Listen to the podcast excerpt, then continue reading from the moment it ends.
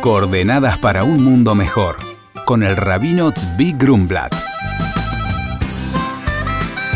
Este programa es en mérito de Meir Ben Tzipora Alevi en ocasión de cumplir 40 años para larga, sana y fructífera vida junto a su familia.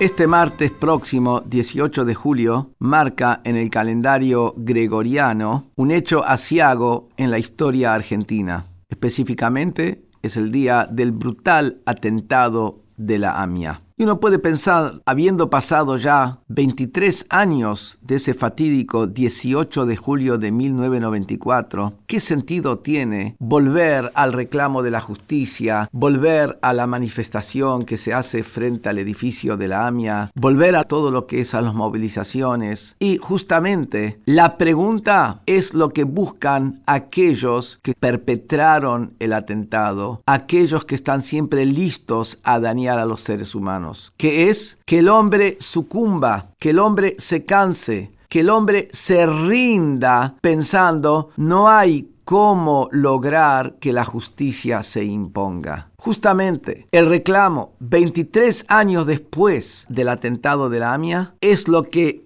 permite y nos da la esperanza de que el hombre, la verdad y la justicia lograrán imponerse sobre la maldad, el terrorismo, la impunidad existente. Cuando las personas que generan el mal saben que en algún momento serán llevados a la ley, saben que algún momento su vergüenza será descubierta frente a todos, de alguna manera vamos a lograr que desaparezca esta calamidad. Por eso debemos apoyar que la ley se imponga, que se esclarezca quiénes fueron aquellos que aquí en la República Argentina ayudaron y apoyaron a esas fuerzas del exterior, a esas fuerzas terroristas que vinieron de afuera, quienes le dieron una mano. De alguna manera, aunque pasaron tantos años, esto tiene que esclarecerse, porque esto es lo que nos da la esperanza que el país va a poder pararse sobre sus piernas y realmente ser un país en serio. Para que un país sea un país en serio, tiene que imperar la ley, la justicia, la verdad, entonces también puede haber paz y prosperidad. Ojalá que ya se dé este año.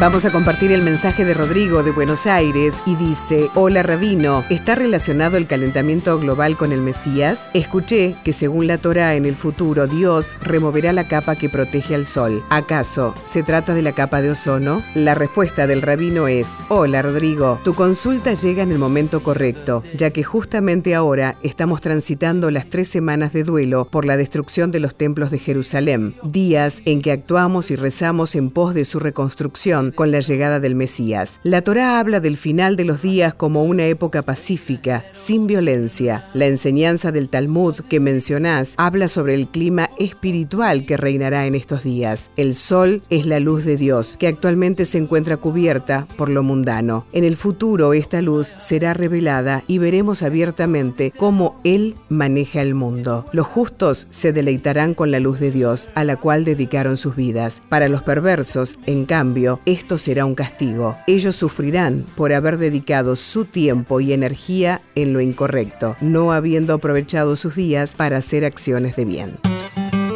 Por consultas al rabino pueden escribirnos a coordenadas.jabad.org.ar. Coordenadas para un mundo mejor con el rabino Zvi Grumblat. Shalom y Shabu Tov.